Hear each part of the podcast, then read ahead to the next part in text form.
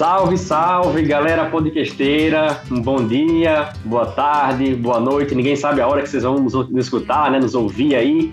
Mas um bom dia, boa tarde, boa noite a todos vocês, fãs da, da podosfera, desse universo do podcast que vem conquistando cada vez mais ouvintes. Bom, esse é o, é o programa inaugural, programa piloto, como se chama, do nosso podcast, Praça da Faculdade. É, mas primeiro, né, a gente tem que explicar de onde que, que saiu esse nome para todos vocês que estão nos escutando agora.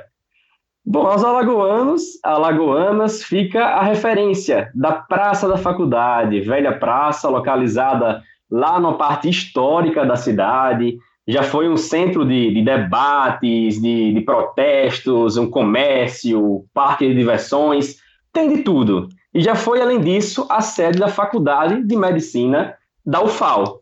Então, esse nome caiu como uma luva aí, a gente pegou o nome Praça da Faculdade, inspirado na, na ideia do nosso podcast, da nossa proposta. E quem vai falar sobre isso com vocês agora é o Pedro. Fala aí, Pedrão. E aí, Caio? É isso aí, né, velho? Dessa forma, a gente decidiu é, ajudar a criar essa união entre a universidade e a população, fortalecer esse laço e transformar por meio do conhecimento né, que é uma das funções aí da, das universidades federais ao redor do Brasil e do mundo, né? Então, em tempos de fake news, em pleno momento de desinformação, que a tia do WhatsApp lá tá bombando com suas correntes, a gente traz a proposta de um conteúdo com qualidade e com compromisso social. A tia do, a tia do WhatsApp é, é que passa a informação verdadeira, né, hoje em dia. Não tem mais jornalista. O jornalista acabou, não tem, não tem valor nenhum. A tia do WhatsApp é que a informação confiável, né? Recebe, encaminha e para o grupo da família todo mundo está aqui, está ok, está feliz e bem informado. Essa é a realidade de hoje, né? É isso aí, essa, essa confusão toda, né? E aí a gente é, gravou até esse podcast antes, né? Mas aconteceu aquela greve lá dos jornalistas em Alagoas e a gente é, decidiu segurar, segurar como bons jornalistas e, e apoiadores da greve, né? Esse absurdo que foi essa tentativa de redução do piso em 40%, absolutamente pois é, imoral. É. É, e a gente decidiu dar esse freio na divulgação. Mas é isso aí. É, foi uma coisa, uma coisa pesada, né? Mobilização, a gente tá, tava até lá, você tava no front lá, né? Liderando ah. nos dias que veio de Salvador para cá, deu uma ajuda lá, uma, uma força no pessoal. Foram nove Muito dias bom. aí de luta e, enfim, saiu a decisão do TRT, que foi favorável. Mas é isso, a gente estava na luta, estava lá no front e decidiu dar uma segurada na divulgação do podcast aí. E só agora vamos divulgar, vamos trazer todas as novidades que a gente tem para informar para vocês também de como funciona. Enfim, resumindo um pouco, a gente tem uma, uma grande novidade que é a participação ativa do nosso ouvinte, né? Então, em cada episódio do podcast, a gente vai, vai trazer aqui um estudante, alguém da graduação que esteja muito por dentro daquele assunto, esteja se aprofundando naquele assunto, para fazer também uma pergunta mais direcionada, mais específica para quem a gente esteja entrevistando, né? Acho que isso é importante, essa voz também aos estudantes de graduação de, de todo o país. Bom, é, mas é isso. Eu sou Caio Lorena, jornalista, graduando em Direito também, estou me formando em Direito, é, no oitavo período, lá da UNIT, e é isso. E você, Pedrão? É, o Caio abandonou a gente, mas ele ainda é jornalista de sangue, né? E você falou do protesto. Claro, aí, sempre, não pode abandonar é, nunca. É, meu pai dizia que eu não podia ver um protesto que eu entrava, né? E agora imagine quando é da minha classe. Né? Imagine quando é da minha classe de trabalho. Aí não tem jeito, aí tem que entrar mesmo. Então, é. eu sou Pedro Mesquita, é, jornalista, mestre em comunicação política, doutorando na mesma área e atualmente residente da Bahia, mas alagoano de grande coração. Nunca, nunca vou largar as minhas origens. Nunca vou largar a Você fica com um pé lá e um pé cá, né? É... Não sabe se decidir, não sabe escolher o que vai ser. É difícil, é difícil. Então, é, galera, a gente queria agradecer também aos nossos apoiadores, né? Um, um salve especial para o nosso amigo aí, o publicitário Yuri Ribeiro, que foi o cara que desenvolveu. Salve, Yuri! Nosso, é, o cara que desenvolveu nossa identidade visual, né? Só aí, isso, né? Sem ele não teria podcast, é. simplesmente. É. Sem ele não tinha nem nada. É isso aí, a verdade é essa. então, é o nosso amigo lá, quem quiser seguir o cara no Instagram, quiser pedir aí um orçamento para ele, arroba Yuri BGR. Segue lá que o cara manda bem, tá, galera? Manda bem real. Não é, não é fake Manda bem mesmo. Não. Tem experiência, manja do, do assunto aí, da comunicação. Bom, mas é como o Pedro falou também do, do Instagram, aproveitando o momento, né? É, segue a gente também lá. A gente tá no Instagram, tá no Twitter. No Instagram a gente é o arroba praca da faculdade. Não tem ser cedilha, tá bom? Inclusive, uma, uma moça já marcou a gente na publicação, achando que a gente era a praça da faculdade em si. Foi muito engraçado isso, né, Pedro? Que ela pegou é. e marcou lá um comendo um churrasquinho lá é. na praça da faculdade em um bar e colocou lá. A gente riu, riu muito quando viu é, isso aí. Foi muito engraçado. A gente, a gente gosta de churrasquinho, né, e da cerveja, mas Vamos caso, pegar o patrocínio, importante é, aí. É. Vamos atrás. Isso aí. é isso aí. Mas é isso. É, e, e, como a gente ia falando também, a gente tá no Twitter, né? No Twitter nós somos o arroba Praca Faculdade. Não tem o data, certo? É arroba Praca Faculdade. Coloca lá e começa a seguir a gente. É, manda suas dúvidas, sugestões, críticas. Enfim, participa aí conosco. Manda também é, questão de pauta. Se você acha que tem um tema muito interessante para a gente trazer aqui, algum professor, professora especialista em um assunto importante para Maceió, para Alagoas, que é esse nosso foco inicial, sugere lá, dá um, manda um link para a gente dar uma olhada melhor também, se inteirar no assunto. Acho que é importante esse, esse feedback, essa participação também de todos vocês né, que vão nos acompanhar. É isso, sejam bem-vindos, sejam bem-vindos ao Praça da Faculdade. É isso aí, Caio. Então, vamos agora ao que realmente importa, né? Hoje a gente tem um convidado super especial para abrir o programa da gente, aí abrir o nosso podcast, que é o meteorologista, professor da Universidade Federal de Alagoas, a UFAL, coordenador do Laboratório de Análise e Processamento de Imagens de Satélites, o LAPIS, que também fica na UFAL. Currículo de peso, né? E aí? A pergunta que fica agora é, Pedro, bora botar essa faculdade na rua? Seja bem-vindo, professor. Bom, Obrigado, estou à disposição de vocês dois e com isso a gente a, a intenção é esclarecer algumas questões e, perguntas sobre o lápis e outras uh, interesses que vocês podem ter em relação ao que é divulgado pelo laboratório. Bom, professor, é, existe uma brincadeira popular né, em relação à previsão do tempo. Muita gente diz que quando o joelho começa a doer é porque vem chuva. Explica para a gente, para nossa audiência, aí a verdade por trás dessa ciência, né? Como é que é feita a previsão do tempo inicialmente, só para descontrair um pouco o papo? A coleta dos dados é o primeiro passo da previsão do tempo. Eu preciso de informações, eu preciso de dados, coletar esses dados, armazenar esses dados, processar esses dados e analisar esses dados até chegar ao produto final, que é vai chover ou não vai chover, e que a sociedade, de certa forma, ela depende dessas informações. Hoje, vários setores principalmente o setor uh, produtivo e aí o setor agrícola, depende das condições de tempo e de clima. Mas também a população, hoje, a exemplo do turismo, depende das informações meteorológicas e das informações climatológicas. Então, o primeiro passo é ter uma rede de dados, uma rede de coleta de informações meteorológicas, desde a precipitação, a temperatura, a umidade relativa do ar. São várias informações que ajudam para que os modelos numéricos de tempo, que são modelos que vão, a partir desses dados, a partir do processamento dessas informações, projetar o que vai acontecer com a atmosfera num prazo de 24 horas, de 48 horas, de 72 horas, 96 horas. Hoje, a previsão do tempo nos permite fazer uma, uma previsão, um prognóstico, uma tendência ah, de curto prazo até 14 dias. Os primeiros sete dias são os mais precisos e os próximos sete dias há uma incerteza maior. Então, com isso, ah, isso tem facilitado muito na questão da previsão, porque os modelos eles são modelos com capacidade computacional ah, bastante ah, uh, sofisticados. Né? Hoje a gente tem mais de cinco, um computador no Brasil com capacidade de 5 trilhões de equações por segundo e esse supercomputador ele é utilizado para a previsão do tempo. Porém, é uma, um, um, um, fato que normalmente, até mesmo na, no jornalismo, acontece uma, mistura de, de conceitos, o que, que é a previsão do tempo, o que é a previsão climática. Essas duas, esses dois termos da meteorologia e da previsão são distintos.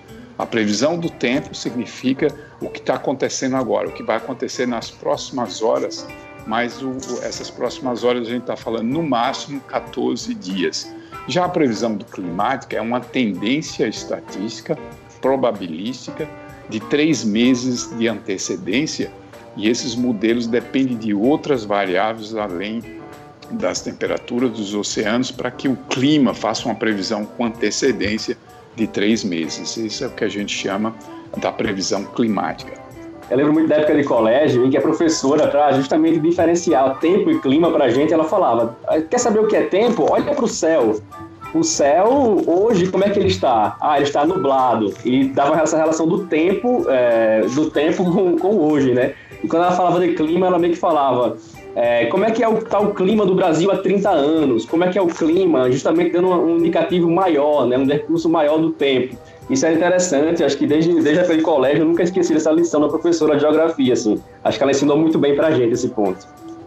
E isso é fundamental, e muitas vezes a gente ainda vê essa terminologia, ela, de certa forma, é trocada né, no jornalismo ah, por falta desse, desse conhecimento básico. A diferença é que quando você faz uma uma, um estudo climático, você precisa de 30 anos para você determinar qual é a média, quais são as mínimas, quais são as máximas, qual é a variabilidade, porque durante 30 anos você tem uma Exatamente. média, mas acontece esses extremos, né? como aconteceu, ah, por exemplo, aqui recente em Maceió e na costa leste e nordeste do Brasil, a, a costa leste do Brasil, a estação chuvosa, são duas estações aqui no leste, a do Nordeste brasileiro, que é a estação chuvosa e a estação seca.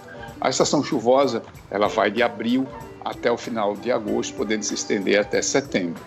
E o, é o período de maior frequência de chuva, não quer dizer que chova o ano todo, mas climaticamente, ou seja, com, olhando o tempo durante 30 anos, observa-se que as chuvas se concentram de abril a agosto. A gente vai querer saber da chuva um pouco depois, ali em relação principalmente ao pinheiro, né?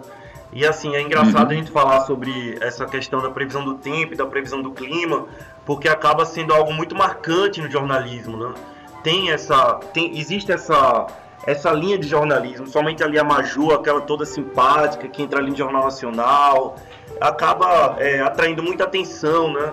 Ela, inclusive, escreveu até um livro sobre isso, né? Entrando no clima, o nome do livro. Isso é engraçado, tem cada vez mais ganho é, a atenção da população. Mas assim, voltando para o lápis, né, que segundo a própria descrição lá que a gente viu no site, é, a ideia é realizar cursos de capacitação e treinamento né, focados em análise e monitoramento ambiental através de produtos de satélites no Brasil e no exterior. O lápis ele exerce um papel fundamental nesse tipo de monitoramento de informações, né? Conta pra gente aí, professor, como é que funciona essa rotina do laboratório, né? Há uma comunicação com outros órgãos, há uma comunicação automatizada, como é, como é, que, como é que se dá essa dinâmica aí do laboratório? Então, em 2006, ah, ao chegar no departamento, no Instituto de Ciências Atmosféricas, eu tinha um legado e experiência em trabalhar em centros operacionais. O que quero dizer com centros operacionais? São centros que têm a responsabilidade de gerar informações uh, 24 horas por, dia, 7 dias por semana, 365 dias uh, por ano. Isso é um que a gente chama centro operacional. Ele não pode falhar, ele tem que operar uh, nessas condições e, e, e, existem vários exemplos no Brasil que atuam nesse sentido. Então, por ter essa experiência, eu achei que uh, poderia se colocar um laboratório que tivesse uma, um, que oferecesse essa, essa, essa possibilidade para formação de alunos, treinar esses alunos nessa experiência operacional, sempre lembrando que a universidade ela tem um caráter metodológico não operacional. Ou seja, eu flertei com a parte operacional, mas já sabia que a infraestrutura da universidade não me permitia ter um laboratório, um centro operacional, dado a sua própria missão da universidade e suas limitações. Então foi nesse conceito que em 2006 eu fui chamado pelo governo brasileiro para participar de uma reunião em Cartagena de, de Índias, na, na, na Colômbia, como uh, representante do Brasil e lá eu fui exposto à, à, tecnologia europeia que era uma tecnologia descentralizada, que era possível se adaptar nas universidades. E daí eu fiquei um pouco cético na época, será que é possível mesmo? Será que não tem um curso? Será que isso é verdade? Eu já tinha muita experiência com a área de recepção de dados, então voltei uh, para voltei para a universidade e instalei, dei todo o processo de aquisição, instalação, montagem e formação de recurso humano. Então e aí foi definir duas linhas do LABS, a linha ambiental, né, ou seja, pela minha formação, que tem uma formação em meteorologia, mas também uma formação em assessoramento remoto aplicados a áreas ambientais, como solo, água e meio ambiente. Então, eu navegava nessas áreas interdisciplinares. Então, o laboratório tinha que atender ao meio ambiente e atender também a parte meteorológica, até pela minha formação. Então foi nesse sentido que o, laboratório passou a ter a, a recepção desses dados, a gerar novos produtos e que também não repetisse os mesmos produtos que os centros operacionais no Brasil já colocavam à disposição do público em geral. Eu estava ali para preencher uma lacuna, ou seja, o que o, a universidade tem de melhor, que é, a, que é a formação, que é o recurso humano, e ao mesmo tempo ver o que, que as, os centros operacionais não atendiam, que eram produtos regionais, informações mais com validação local, com a experiência daquela região, pudesse agregar algum valor nesse produto. Não repetir as mesmas informações. Então foi nesse conceito que em 12 anos o laboratório formou vários, uh, vários estudantes, tem uma rede internacional uh, interligada e mais recentemente a gente melhorou a comunicação no sentido de a gente percebia que a linguagem científica é muito, ela tem muito ruído para que a sociedade entenda algumas nuances do que é gerado como dados e o que, que é essa informação, o que é o conhecimento. E foi daí que o Letras Ambientais encaixou com o lápis para que a, a parte jornalística pudesse tratar essas informações e, e levar isso de uma forma mais suavizada para a população civil. Então, é, isso é uma coisa mais Exatamente recente. isso, professor. A gente queria saber dessa mudança recente, né? Que o Lápis ele migrou para o Instagram e ele entrou no Instagram há mais de ou menos um ano, né? E aí um dos objetivos dessa migração é justamente estabelecer um contato com a sociedade é, fazer com que essa informação seja passada de forma mais rápida, mais dinâmica para a população. É, tem sido bom esse retorno? Você já percebeu é, mensagens, comentários nessa linha? Como é que tem sido essa interação com a população? Ah, é uma boa pergunta e ela realmente os resultados têm sido muito favoráveis porque de certa forma isso traz nos, nos comentários também pela imprensa local que nos procura ah, como para validar algumas informações que alguns outros centros ou órgãos ou secretarias colocam. Então a gente é meio que um grupo independente.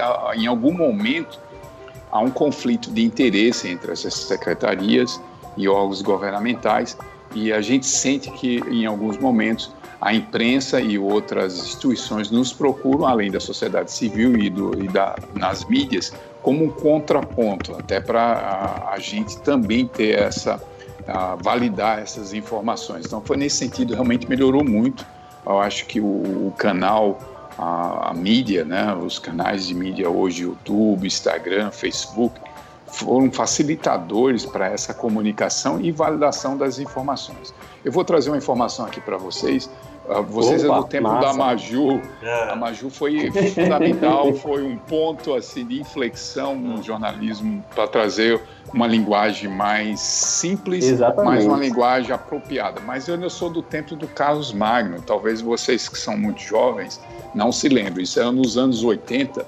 Havia um outro jornalista também da mesma emissora que ah, foi um facilitador, foi o, o, eu diria que foi o cara que fez o, o primeiro a primeira interface dessa comunicação, daquela meteorologia que ainda tem muito um resquício muito acadêmico, muito científico e numa linguagem muitas vezes difícil para a sociedade civil entender. Então, nos anos 80, ele rompeu isso a, trazendo a informação meteorológica dentro do jornalismo da maior emissora hoje no país. É. E é. quando ele fez isso, a audiência aumentou. Hoje, naquela época, era, um, era menos de um minuto o espaço que era dado para meteorologia.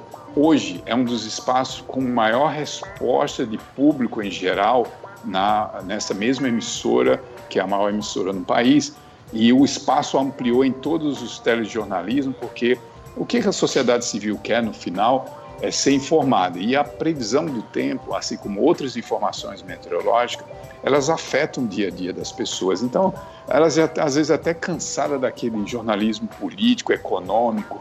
A, o, a meteorologia hoje é aquele ponto mais suave, porque ela vai sair de casa, alguma coisa está acontecendo na região dela e isso desperta ela. Então, a maior audiência hoje no telejornalismo dessas emissoras e da maior emissora no país é exatamente no ponto da quando é divulgada a informação meteorológica, é. principalmente se está chovendo ou não. É impressionante, né? Porque assim, eu passei um tempo em São Paulo e aí a gente sempre ouvia muito a rádio pela manhã para saber se ia chover ou não, né? Porque o rádio ele ainda continua sendo um meio de comunicação muito eficaz, inclusive rápido, nesse tipo de comunicação. E aí é, a gente sempre ouvia, ah, vai chover, tá chovendo, como é que tá o trânsito, né? Isso é muito importante e a gente acaba cada vez mais se rendendo à tecnologia, né? Se rendendo ao Google Maps, ao Waze, e aí se interessando, a gente tá na era da informação, a Maju com aquela fluidez e aquela inteligência, né? Eu acho que eu posso falar assim, ela é, já vi entrevistas dela sobre pesquisas em relação à, à previsão do tempo e tudo mais, aquilo ali não é jogado, né? E o jornalismo ele tem aquilo da precisão. A gente tem que ser simples, mas a gente precisa ser preciso. A gente não pode passar informação imprecisa. E também falando dessa questão de tecnologia e da presença de vocês nas redes sociais, né? A gente sabe que a divulgação científica, de forma geral, ela é importante, né? Mas ela seria um caminho, assim, para fortalecer a ciência do país, na, na opinião do senhor, principalmente nesse cenário de corte da educação? A ciência, ela, em qualquer país, ela é, uma, é um investimento a de médio e longo prazo e ela é estratégica para que qualquer país consiga a, avançar de uma forma muito mais exponencial dentro desse prazo médio e longo. Né? Então, ela não é apenas uma questão complementar, ela é estratégica. Os países que investiram em ciência, que investiram na ciência básica e na ciência aplicada, eles não fizeram isso por bondade ou por estratégia do politicamente correto. Isso foi uma estratégia de desenvolvimento. E isso a gente vê claramente nos países que deram um salto. E a gente nem precisa citar esses países que estão na vanguarda da ciência. A gente pode citar países mesmos que mais recente, os países da, da Ásia, né, muitos deles, a Coreia do Sul. Coreia do Sul, a, né? né? Isso na minha época que eu era estudante, eh, principalmente ali nos anos 90, 80, início de 90, a Coreia do Sul estava, a gente estava muito próximo deles em termos de desenvolvimento tecnológico, em termos de investimento em ciência e tecnologia, só que houve um salto nos últimos 20, 30 anos, e esse salto dos asiáticos, principalmente na Coreia do Sul, ah, não foi à toa, foi um planejamento a longo prazo, e que teve toda uma estratégia política e de continu, continuidade de, de, de de plano de quais eram as áreas estratégicas, ou seja, eles sabiam o tempo todo o que, que eles queriam alcançar a longo prazo. A nossa deficiência no Brasil não é nem tanto o investimento ou, ou quanto o governo, os governos, ou as políticas de governo e não políticas de Estado eh, têm feito no, na, na ciência e tecnologia. É saber para onde queremos ir como nação, qual é o nosso projeto. Não tem caminho fácil para isso e precisa de muito investimento e paciência e obviamente que um pouco também ah, de estratégia política de como chegar nesses pontos. Então, tudo isso que eu falei que foi o, o, a estratégia nos países da, da Ásia foi o, o, contrário que a gente fez. A gente estava quase no mesmo nível dos países asiáticos, a Coreia do Sul competindo, competindo com eles, era, por exemplo, a construção de navios, e aí a gente não houve essa estratégia, né? não houve uma estratégia inicial e final, qual era o custo disso, o que, que a sociedade queria, qual era a área estratégica para a gente. A gente não sabe hoje apontar um país tão rico, tão uh, cheio de biodiversidade, qual é o nosso plano? Quais são os cinco principais pontos estratégicos que daqui a 10 anos eu posso dizer para a população que se a gente fizer o exercício de casa, em 10 anos a gente vai alcançar esses cinco pontos estratégicos. Primeiro, não sabemos quais são os é. pontos estratégicos que queremos alcançar. Exatamente. Então, é. quando você não sabe o que você quer, se você colocar um banquete, você pode se distrair com coisas que vão não ser realmente importantes para você se alimentar. Né? Às vezes você pode estar achando ali um bolo muito bom, mas será que você precisa comer muita, muito carboidrato? É. Será que você não precisa de proteína para o que você vai fazer depois? ô, é, ô, professor, então, é, mas exatamente. desculpa interromper. Esse, esse é um ponto, professor, que me, é, que me parece muito interessante. Né? A gente definir assim, tem áreas que são estratégicas. Então a gente tem que pensar, a educação, a ciência, deveriam ser políticas de governo ou política de Estado, né? Me parece que assim, é, é muito definido, é muito claro que deveria ser de Estado. Independentemente da mudança de, de quem está ali, qual o grupo que controla o poder, né? Essas áreas são cruciais e precisam de continuidade, né, para poder ter um desenvolvimento pleno. Agora, mudando um pouco de assunto, professor, é, a gente sabe que, que a sustentabilidade é fundamental né, em todas as áreas. E aí, inclusive, um dos projetos do senhor trata desse tema, né? Com foco nos biomas da Caatinga, do Cerrado. E assim, como aplicar a sustentabilidade, é a nossa dúvida, em regiões com esses biomas? Por exemplo, no, em Alagoas, como é que se aplicaria essa questão? É, é, a tua pergunta ela remete muito ao que a gente estava falando e eu vou respondê-la de uma forma direta e indireta. Quando eu falei dos pontos estratégicos que a gente precisa, como nação, definir e trabalhar duramente para alcançá-los, e que isso leva, pode levar 10 anos, 15 anos, mas quando bem definidos, é, é certeza de que vai ter algumas, alguns momentos difíceis, mas sabemos aonde queremos chegar. Isso é um exemplo muito claro do que você colocou na questão da biodiversidade. Um país como o nosso, uma vasta dimensão, com, né, um país continental, onde você tem uma floresta amazônica, mas ao mesmo, na mesma latitude, porém com uma, uma variação de longitude razoavelmente uh, alta, você tem a caatinga, ou seja, uma vegetação única no planeta. Então você tem essa tem um pampa, você tem um cerrado, você tem a mata atlântica. Então só isso é uma biodiversidade que nos tornaria uma potência na biodiversidade. A gente poderia gerar informações extremamente estratégicas ah, para não só para governos, mas para uma nação com clareza o que, que ela realmente precisa, o que, que ela deseja, o que ela quer alcançar. Os, a Caatinga, principalmente, que é o mais discriminado, o que mais sofreu, o que foi mais injustiçado dos biomas, hoje ele é visto como um bioma que tem que ser protegido, mas ao mesmo tempo as políticas públicas não têm sido efetivas ou pelo menos não têm sido criadas para melhorar essas condições de preservação do, do, do bioma ou do ecossistema caatinga, a ponto que ele está ameaçado o nível de desmatamento a gente não conhece e ele tem um papel fundamental em, na biodiversidade, que é gerar ah, informações genéticas que podem trazer benefícios não só para ah, os pequenos agricultores, mas toda uma rede que depende hoje da Caatinga e que ela é importante que ela esteja em pé. Falado isso, por isso que é fundamental essa questão da biodiversidade, que o país tenha estratégia muito clara com os biomas e que a preservação ela seja fundamental, né, a sustentabilidade, mas isso não quer dizer que ela não seja explorada economicamente. Mas a exploração economicamente não é o extrativismo, não sim, é a exploração, sim. né? É a exploração consciente, consciente. científica, é a exploração da capacidade da biodiversidade em criar novos medicamentos, criar novas oportunidades para aquele pequeno agricultor que às vezes não precisa depender só da agricultura ah, de, ah, de sequeiro. A agricultura de sequeiro é aquela agricultura que só depende da chuva de São Pedro e as condições dos solos não são favoráveis, chove-se pouco, é a dinâmica da região. Alguns anos se consegue a coletar, ou seja, a colheita é boa, mas muitos dos anos, em função das secas, isso não é possível. Porém, essa caatinga é o mais rico que está ali, que poderia beneficiá-lo não só com outras, com ah, medicamentos, mas com frutos, com outras informações, mas para isso precisa de uma política pública, cara, porque ele também precisa sobreviver. Ele é. precisa, para que ele fique ali, ele precisa de assistência técnica, é. ele precisa e não só de assistencialismo. Né? Professor, ele, realmente é... precisa de educação um pouco mais direcionada. O sertão, o sertão de Alagoas, de forma geral, né? o sertão, de forma geral, acaba sendo muito negligenciado né? por políticas públicas e tudo mais. É uma região de. de a gente já, enfim, é, cansa de, de ler coisas sobre, né? sobre seca, sobre tudo isso.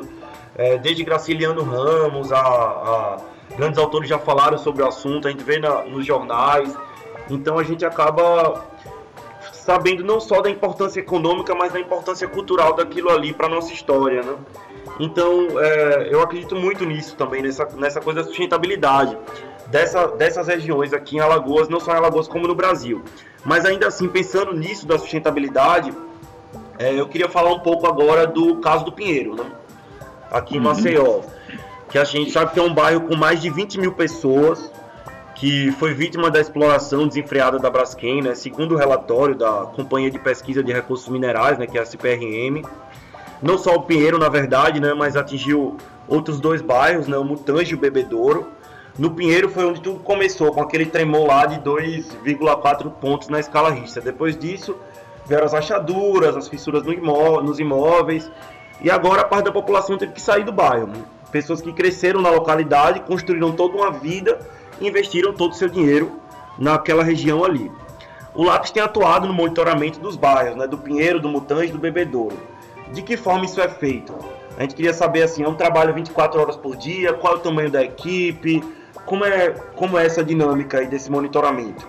Bom, o, só para contextualizar e trazer um panorama, ah, em 2010 a gente teve um evento aqui, um evento extremo, esse evento ele definiu algumas políticas, ah, naquele momento políticas de ah, voltadas para questões meteorológicas, que foi a enchente que ah, do rio Mundaú, mas que começou lá na cabeceira já do estado de Pernambuco, e mais ou menos em junho ou julho, a gente, salvo engano, a gente teve em 2010 um dos é, um desastre, né? que, um desastre. Essa é a palavra, desastre e um desastre antrópico, né? Porque natural esse tipo de coisa não está longe de ser. Uma chuva, ela é o conceito da chuva, ela é natural, mas a partir do momento que ela uma chuva de uh, 800, 900 milímetros no semiárido é uma chuva. Agora 800, 900 milímetros numa cidade, numa área urbana já é um desastre. Nesse caso, não é natural, é antrópico, porque toda a infraestrutura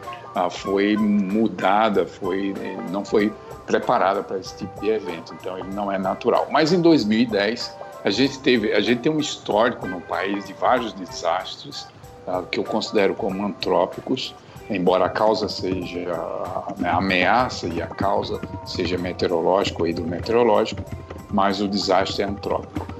Então a gente tem um legado mais recente de vários desastres e isso quebrou, mudou a temática em 2011, quando aí um, o governo da Dilma uh, resolveu criar um Centro Nacional de Monitoramento e Emissão de, de, de Alertas Hidrometeorológicos, que é o CEMADEM, que está localizado em São José dos Campos. Então esse centro ele tinha, ele tem, uh, ele está ainda operando e ele tem a missão de uh, realmente uh, monitorar todos os municípios do Brasil. são mais de 5 mil municípios, eles todos são monitorados. Há um levantamento das áreas de risco na escala municipal isso trabalham geólogos, meteorologistas, né, em diferentes áreas ah, para cobrir o que, que, seria um desastre, não só um desastre hidrometeorológico, mas um desastre geológico ou outras formas de desastre ah, que possa acontecer. Então, desde 2011, oficialmente, o Brasil tem um centro de monitoramento e de alerta de desastres para todo o país. Então, é um legado já aí de, ah, no máximo, que uns nove, oito anos de experiência com esse centro.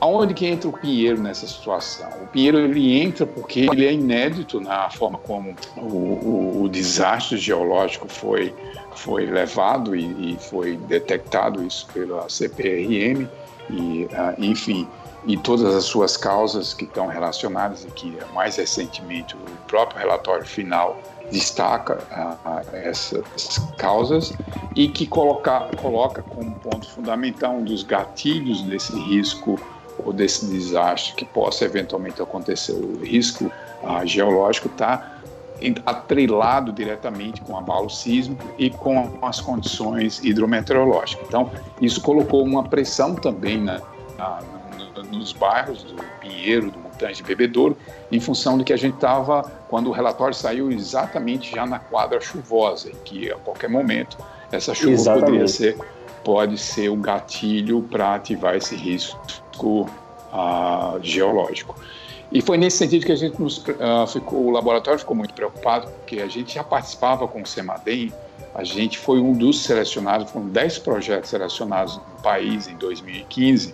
A gente foi o único na região nordeste do Brasil a ser contemplado pelo CEMADEM a ter um projeto financiado uh, de uh, monitoramento hidrometeorológico para desastres. Nesse caso, eles chamavam de desastres naturais. Então, a gente foi o único na região Nordeste, entre vários projetos que, que foram submetidos, apenas 10 foram selecionados, e aqui na região Nordeste, o LAPS, uh, e esse projeto termina agora no próximo ano. Então, desde 2015, antes mesmo do Pinheiro, a gente já começou a trabalhar com chuvas intensas e extremas e com avisos e alertas para entender a dinâmica dessas chuvas nessa região da costa leste. Então havia uma comunicação com esse centro. Então a gente via que havia muito ruído aqui em função dessas informações meteorológicas. Algumas secretarias, alguns órgãos, uh, talvez despreparados com o tema, era a primeira vez. A gente já tinha um legado de, experiência com, com alertas, com, com informações hidrometeorológicas, e de repente a gente viu muito ruído na imprensa, nos órgãos, a falta, a desinformação. Uh, realmente toda a população estava sendo desinformada. Isso nos incomodava, embora exista um protocolo dentro da própria universidade de como deveria se atuar isso, criar um grupo de trabalho, a gente achou por bem uh, fazer isso espontaneamente, colocar à disposição da sociedade, através da universidade, uh, informações diárias de previsão e monitorar 24 horas, né, sete dias por semana, e desde março a gente vem fazendo isso eu, por exemplo, acordo às 4 horas da manhã, diariamente, para colocar essas informações na, nos canais de comunicação. O YouTube é um deles. É, se colocar lápis, mete amanhã, 4 horas da manhã, a partir das 5 horas, já vai estar lá essa previsão diária para todo o Brasil, mas com ênfase aqui em Maceió, com ênfase a área afetada pelo risco geológico. Então isso foi um desafio para a gente, né, operacional, porque somos uma equipe aí de poucas pessoas, a gente está falando especificamente do Pinheiro de três pessoas, e revezamos isso para que essas informações cheguem ao público e isso requer também um comprometimento operacional, ou seja, uh, não importa se amanhã é domingo ou segunda, essas informações têm que estar à disposição.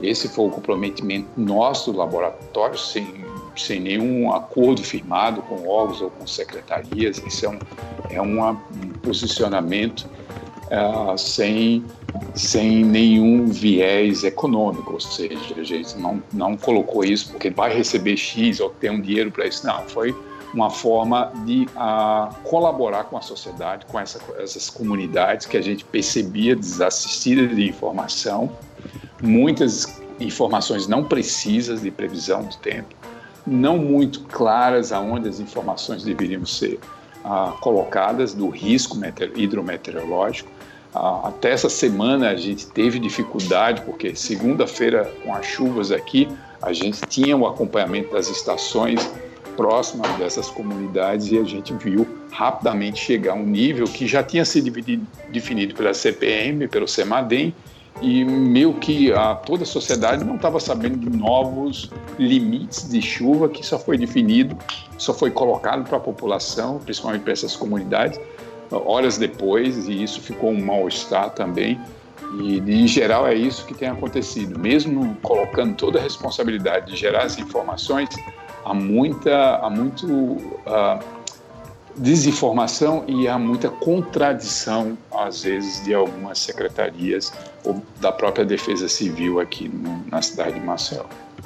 Agora é interessante, professor, você falou, tocou nesse ponto aí de de certa forma, da independência né, do, do lápis em relação aos órgãos públicos. E a gente queria saber como é que foi feito esse mapeamento das minas de salgema, né? Que a gente viu, a gente leu que vocês fizeram esse mapeamento. Partiu de vocês a iniciativa? Eu vi que vocês usaram drones também nesse processo, né? Como é que foi feito isso?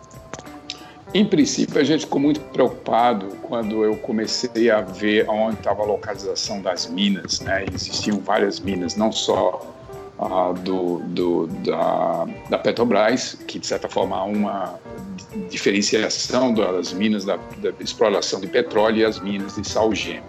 Então, primeiro foi fazer um levantamento dessas informações com dados que a gente conseguiu da CPRM e dado a capacidade nossa de gerar informação geográfica, a gente começou a localizar essas, uh, essas minas e só deixar as minas de salgema. Embora a gente também olhou e plotou minas, existem várias minas aqui em Maceió de exploração de petróleo também, algumas desativadas, outras em, em operação.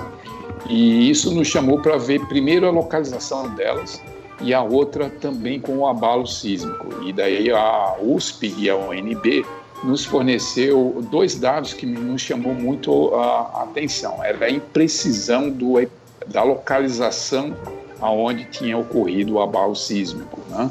E uma, primeiro a gente descobriu que esse abalo sísmico, ele não hoje, o início dele, o epicentro dele, não há como se saber. Foi o primeiro que aconteceu em função de chuvas e em função do que a população ficou bastante assustada com os tremores que poderiam tá, ser de origem natural ou antrópica.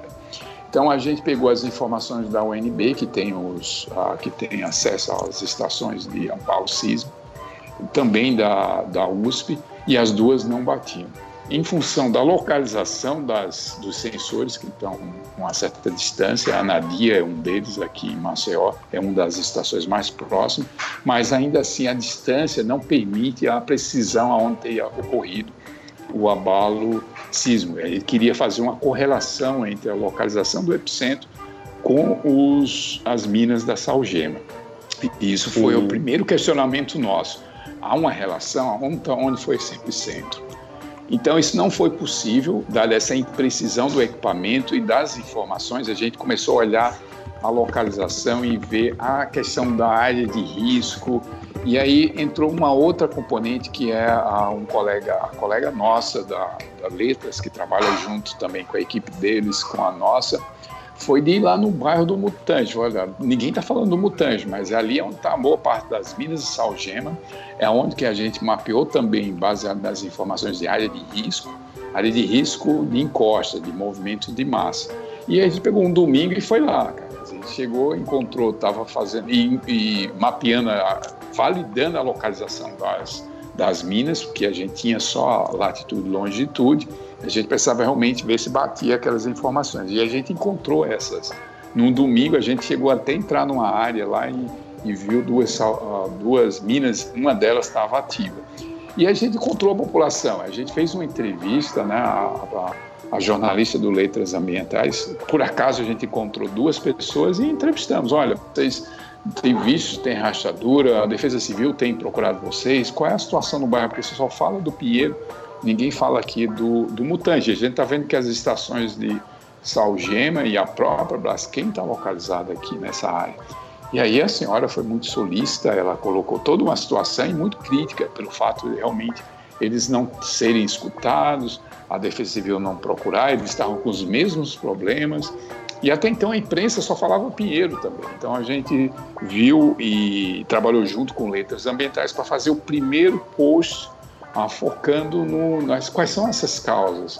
Mas antes de mais nada, houve o material, a, ou seja, a componente humana aí das pessoas, da comunidade mesmo, qual era a visão de um casal que a gente encontrou, independente. Então, eu acho que um dos pontos foi pegar as informações que a gente conseguiu e consegue, através de alguns órgãos governamentais, e com os nossos dados, fazer uma, uma investigação e fazer perguntas. A gente acha que as perguntas elas são sempre ah, desafiadoras. Responder é fácil, perguntar é mais difícil porque ela exige que você tenha um conhecimento, que tenha as informações corretas para que a tua, informa a tua pergunta faça sentido. Então esse foi o primeiro contato no Pinheiro uh, para validar os dados que a gente tinha conseguido da CPRM, uh, esses dados, alguns deles de domínio público, mas que precisavam ser analisados, processados e, e juntamente com outras informações para que as perguntas pudessem ser feitas e os questionamentos. Então, essa foi um dos principais pontos. Ainda hoje a gente tem muito questionamento sobre essa questão do, do Pinheiro. A gente teve também, e dos bairros adjacentes, a gente também teve que explicar, porque a gente foi o primeiro que teve acesso a um protocolo a, hidrometeorológico, pelo fato de a gente já trabalhar com esse centro nacional. Eles nos passaram o que era oficial, o que foi divulgado no diário oficial.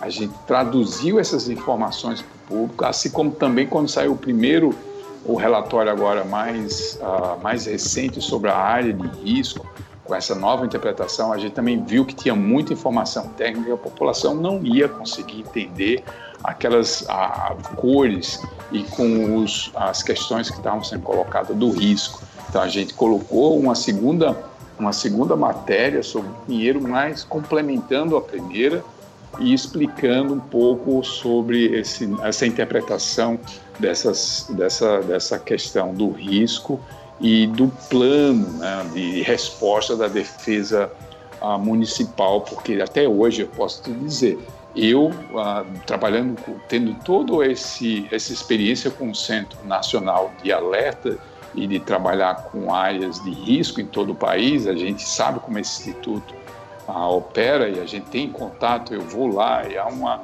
uma comunicação direta. Hoje eu não sei qual é o plano de contingência para Maceió caso os limites de chuva sejam alcançados. Qual é o alerta que seria emitido, o alarme que será emitido para essa população para que ela saia da sua área e para onde ela vai fazer? Qual, essa que a gente chama a resposta, né? a resposta ao desastre, quando a Defesa Civil trabalha com a população para salva, salvaguarda dessa população e para que isso possa evitar perdas. Né? Não, as perdas materiais são de menos, mas a gente está falando de mortes, é. principalmente de crianças e idosos, que são risco, os que têm maior dificuldade. O risco é enorme, é muito triste, porque são pessoas que investiram a vida toda ali, né? como eu até tinha falado anteriormente. Né?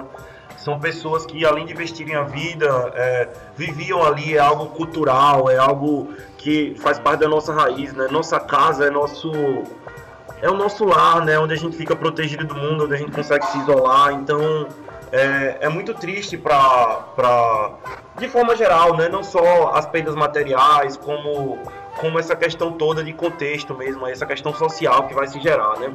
Mas, professor, o senhor falou da mudança aí da, da questão do volume de chuva, né? E aí a pergunta do, do nosso ouvinte aqui nessa parte importante da, do nosso podcast é exatamente relacionada a isso aí. É, vamos agora para a pergunta do, do nosso ouvinte, porque aqui também você participa ativamente, né? Fala, Vitor. Olá a todos os ouvintes, é, professor Humberto, aos amigos jornalistas Caio e Pedro. Me chamo Vitor Barbosa, atualmente faço mestrado em recursos hídricos na Universidade Federal de Pernambuco. É, professor Humberto, tenho acompanhado o lápis e me chamou a atenção a preocupação do limite de chuvas estabelecido pelo CEMADEM, no caso de 30 milímetros em uma hora ou menos, ou 70 milímetros em um período de 24 horas. Bom, segunda-feira, dia 17, esse limite foi atingido. É, fiquei me perguntando se o alerta seria emitido. Então, logo depois de ter atingido esse limite, a Defesa Civil, a SEMAR e o CEMADEM modificaram o limite para 150 milímetros em 72 horas. O meu questionamento é: como foi adotado esse limite se não há dados a priori de desastres geológicos dessa magnitude? É, sabendo que o solo ele muitas vezes se comporta de maneira imprevisível, né? então como se pode é, estabelecer esses limites dessa, com toda essa problemática? A pergunta é excelente e ela não só ela traz um questionamento científico, mas também traz uma preocupação para a comunidade, que, que para mim é o mais importante nesse momento é a preocupação ah, dessas comunidades nos bairros, né, do Pinheiro, do Bebedouro, e isso é fundamental que isso tivesse com muito mais clareza pelas, pelos órgãos públicos envolvidos para que a população não ficasse nessa angústia e nessa falta de desinformação no momento crítico, principalmente no momento como foi o que aconteceu na segunda-feira.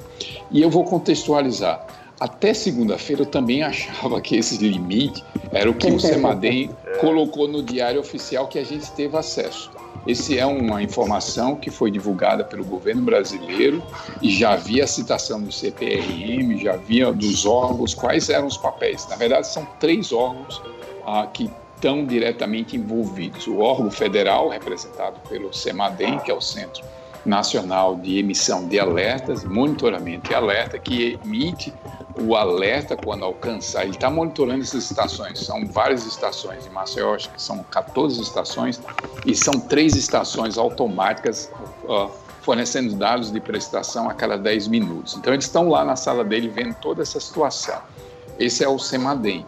Então, se é uma dessas estações ati tivesse atingido, como aconteceu segunda-feira, o protocolo que eu tinha acesso e que até então a gente achava que era o oficial, era que se a chuva ah, alcançasse 30 milímetros em uma hora ou menos de uma hora, isso já o CEMADEM emiteria um alerta para o Senadem, que é um centro de, ah, de monitoramento de desastre, que é em Brasília, que jogaria a informação via SMS ou por telefone para os órgãos competentes, que aí seriam a defesa, a defesa civil estadual e municipal. Esse é o, o papel da, da esfera nacional. Era, e eles é o único que tem a autorização, até então, segunda-feira, eu tinha essa certeza, de fazer a emissão desse alerta e avisar para os órgãos, ah, nesse caso, de resposta, que é a defesa do Estado a Defesa Civil do Estado e a municipal, sendo a municipal a principal dela que vai atuar diretamente com as comunidades. A segunda esfera é a esfera, ah, desse caso, do, dos órgãos ah, aqui do Estado, a Defesa Civil Estadual e a Defesa ah, Municipal. O SEMAR, que é uma secretaria do órgão do Estado de Alagoas, Meio Ambiente e Recursos Hídricos, eles têm a função in loco, ou seja, eles estão lá no protocolo do SEMADEM consultá se a situação é grave e eles validarem. Olha, a gente está acompanhando isso, realmente está acontecendo, vocês podem checar se realmente os a chuva é isso mesmo, porque a gente está registrando aqui chuvas que já estão se aproximando do que a gente vai, antes mesmo de emitir o alerta, confirma para a gente. É isso? Podemos? Podemos dar sequência? Então, esse seria o papel, um único papel do SEMAR. Ele não, no primeiro protocolo, ele não tem, ou não tinha, pelo menos que a gente sabia, o papel de emitir alerta. Ele não tem esse papel de emitir o alerta, sim de validar essa resposta, até porque essas, as mesmas, a, a sala de monitoramento está em São José dos Campos e eles têm o controle dessas estações. Essas estações não são do SEMAR, não são dos órgãos estaduais, não são dos, dos órgãos municipais, elas são do órgão federal, ou seja, as estações que estão sendo e que estavam sendo utilizadas para definir esses limiares, elas estão em tempo real sendo, recebendo os dados por satélite numa sala onde tem vários especialistas em meteorologia e hidrologia monitorando toda essa situação. O problema, primeiro, os limiares estavam muito claros até segunda-feira. Eu já tinha conversado com esses limiares com o Semadem, porque eu já tinha essa dúvida, porque não estava sendo divulgada aqui na imprensa quais eram os limiares, quais eram os limites, quais eram os volumes de chuva críticos que se alcançasse seria ah, lançado o alerta e depois o alarme. O alarme, sim, é, de, de, é da Defesa Civil Municipal que teria que fazer isso. Uma questão em fevereiro que eu levantei, que eu conversei com o pessoal do SEMADEM, é que toda a experiência dele é na escala municipal, ou seja, todos os levantamentos das áreas de risco, ah, os volumes de, chu de chuva, que são muito parecidos com esses volumes que foram definidos por Pinheiro, mas são feitos a partir da, de levantamentos da umidade do solo e da quantidade de chuva. Faz-se uma correlação entre esses dois para saber o movimento de massa e para saber o, o encharcamento, ou seja, a quantidade de saturação do solo em função das chuvas, ou seja, eu tenho que medir isso em campo. Eu tenho que ter ah, o perfil do, do, tipo de solo com a, a quantidade de chuva para saber qual é o ponto crítico, quantidade de chuva que eu preciso para que aquele solo já torne-se um solo que possa haver movimento de massa. Isso é o que o SEMADEM faz para todos os municípios ah, que têm problemas nas encostas. E isso foi meio que, ah, de certa forma, ah, trabalhado com um pouco de tempo que havia com a CPRM, com outras coletas de dados. Porém, a escala era de bairro. O CEMADEM nunca tinha trabalhado com uma escala pequena, ou seja, todas as informações são validadas por uma escala de município. E pela primeira vez, pela primeira vez, o desafio do centro era trabalhar numa escala pequena. Quando eu falo escala pequena, a gente está falando de três bairros, não está falando de Maceió. Maceió tem áreas de risco que todo mundo conhece e uma delas é o Mutange. Mas independente disso, os três bairros, o Mutange, Bebedouro e, e, e o Pinheiro, tem problemas geológicos, além também do Mutange ter problemas de, de encosta. Só que esses limiares nunca tinham sido definidos para bairros, era para municípios, para as áreas já mapeadas. Então essa foi uma dificuldade. Mas chegaram a esses valores. Eu ainda eu escutei em fevereiro que o limiar era 23 milímetros. Chegou-se até a pensar em 23 milímetros em uma hora. Subiu um pouquinho, mas antes mesmo de torná-lo oficial. Só que segunda-feira ah, eu também tenho acesso às mesmas informações que o centro lá de São José dos Campos tem, como a prefeitura, que como a, a Defesa Civil e o SEMAR também tem, são as mesmas informações. Só que eu vi que a tinham alcançado e mandei uma nota para a imprensa e para alguns órgãos perguntando, olha, já passou mais do que e houve e a população estava bastante agitada e ansiosa porque ela também sabia desses limites mais recentemente, né? E isso causou um certo mal-estar porque depois eu falei, agora? Agora a gente vai saber realmente qual é o plano de contingência. E aí a imprensa, poucas horas depois, final da tarde, a gente ficou sabendo que havia um novo protocolo que a gente não soube como é que esse protocolo foi definido, se a CPRM participou disso, porque até então, na última relatório oficial, a CPRM, mesmo com o mapa de risco, nunca tocou nesse assunto de qual eram os limites ah, depois do que já estava sendo decidido, que era 70 milímetros em 24 horas ou 30 milímetros em menos em uma hora ou menos de uma hora. Então foi uma surpresa assim que é, até eu mesmo que trabalho com as informações e estou muito próximo do Centro Nacional não fiquei surpreso quando foi divulgado que seria 150 em, em 72 horas, que dá três dias de acumulado, ou se tivesse, depois eu escutei outras condições também de sismo ou de chuvas que se permanecem. Enfim, foi uma, de certa forma, uma desinformação, não só científica, mas também de ansiedade para a população que passou a esse, essa última segunda-feira sob essas condições de limites que tinham sido determinados e que por alguma razão a sociedade, as comunidades desconheciam que havia um outro protocolo que nunca foi passado ah, pelo órgão da CEMAL, pela Defesa Civil, embora os dois não tenham esse papel de definir alerta e limiares. Quem define isso é o CEMADEM, conjuntamente com o CPRM e esses órgãos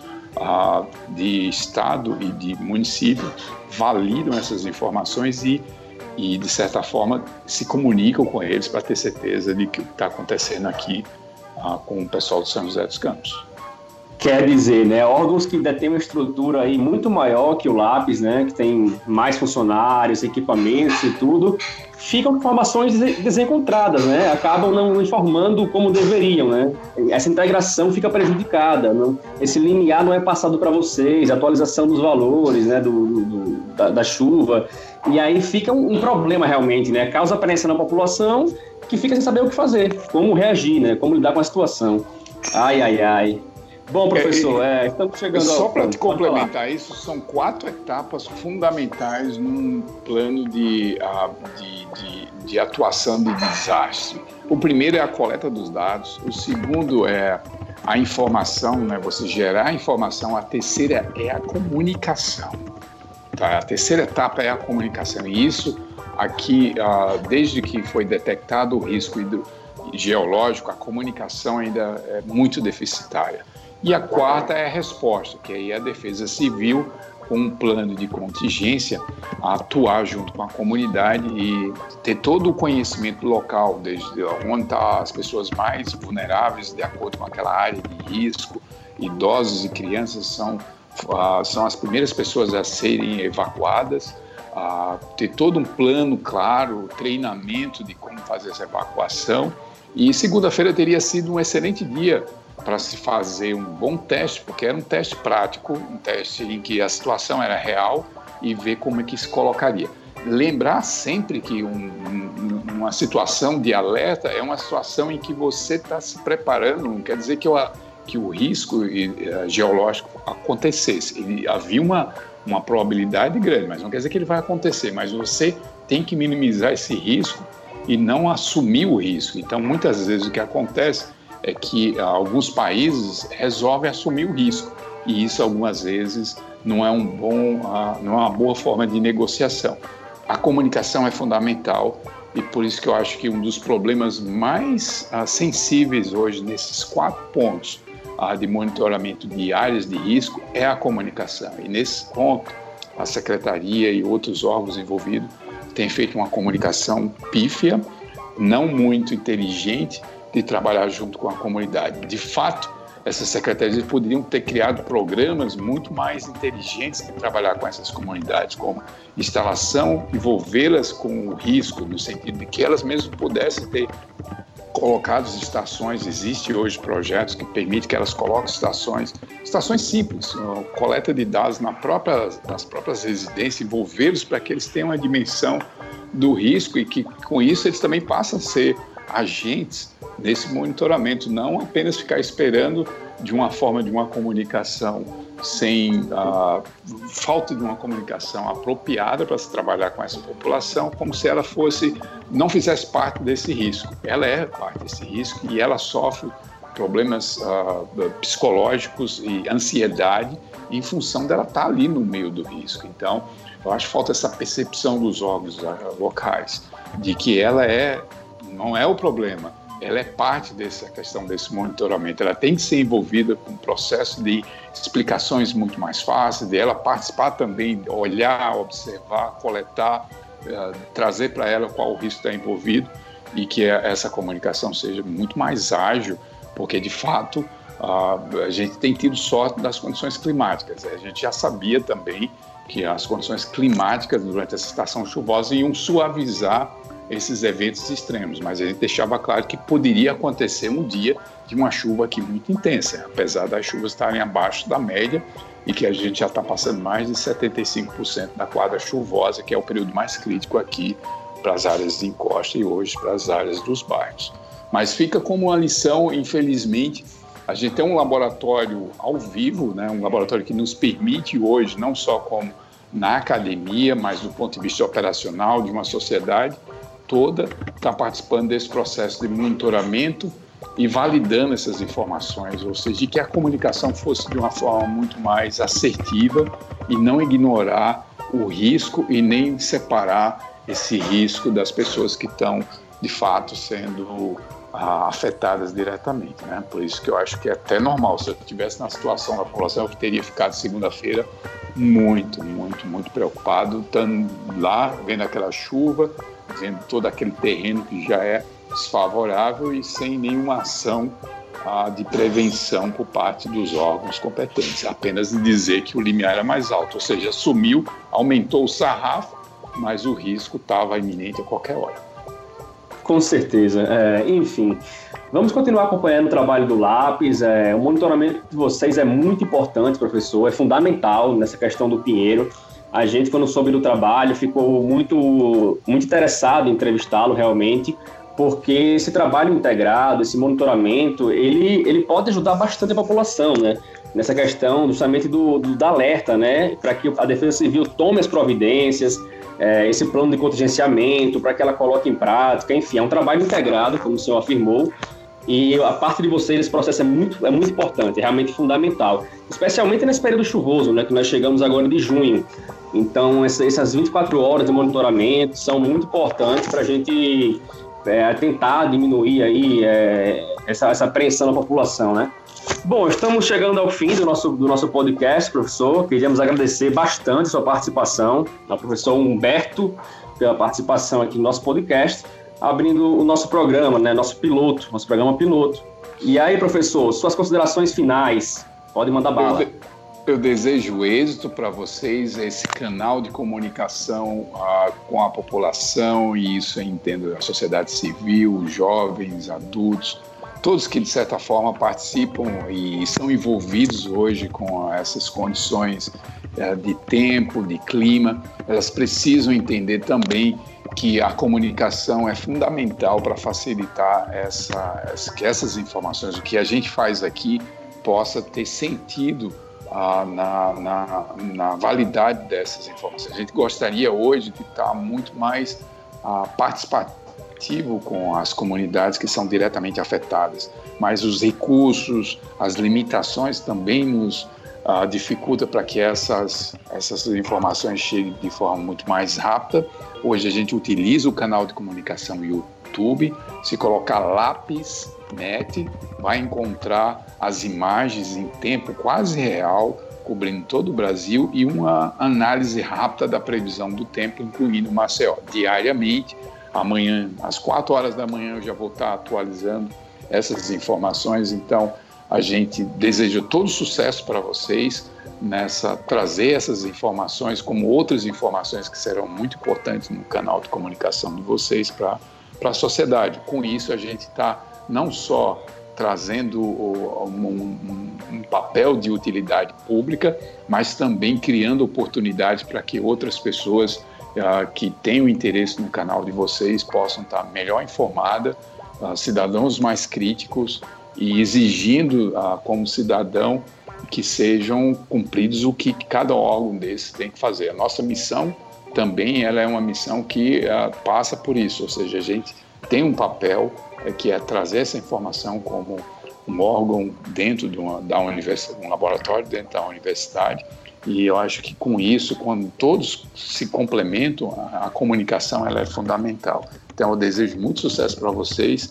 Pode contar com o lápis e daí a gente espera que na próxima que a gente vir vocês já estejam muitos sucessos uh, e vários casos exitosos de como é importante essa essa comunicação entre a sociedade civil e a academia e a comunicação. Nesse caso aí, esse tripé é muito importante para a gente avançar como, como, como população, como cidadão exigente numa sociedade cada vez mais rápida, mais exigente por informação, mas ao mesmo tempo também desatualizada, porque há muito ruído, há muita desinformação. E eu acho que vocês vão melhorar essa essa relação com os usuários de vocês. Mais professor, uma vez, muito obrigado é, e sucesso. É, professor, eu queria agradecer demais aí a participação do senhor no nosso podcast, reforçar com nossos ouvintes aí para seguir o Lápis nas redes sociais. O lápis que é lápis, não é lápis, né? Vamos deixar claro aqui que o professor já deu esclarecida para a gente antes de começar. Segue o Lápis lá, Lápis Met no Instagram, tem no YouTube. O professor é quase um, um jornalista aqui, né? A Mona Lisa Peroni que apresentou a hora 1 da, da, da Globo acorda nesse horário aí, três horas, eu acho, duas horas da manhã, já para começar a apresentar o jornal. Então vamos valorizar aí o, o trabalho do Lápis, não só na pessoa do professor Humberto, mas é, como uma, uma instituição de grande importância aí para Alagoas, né? Então, essa é a primeira edição do Praça da Faculdade. Espero que vocês gostem e espero que nos acompanhem aí. Toda semana vamos lançar um episódio novo. Valeu!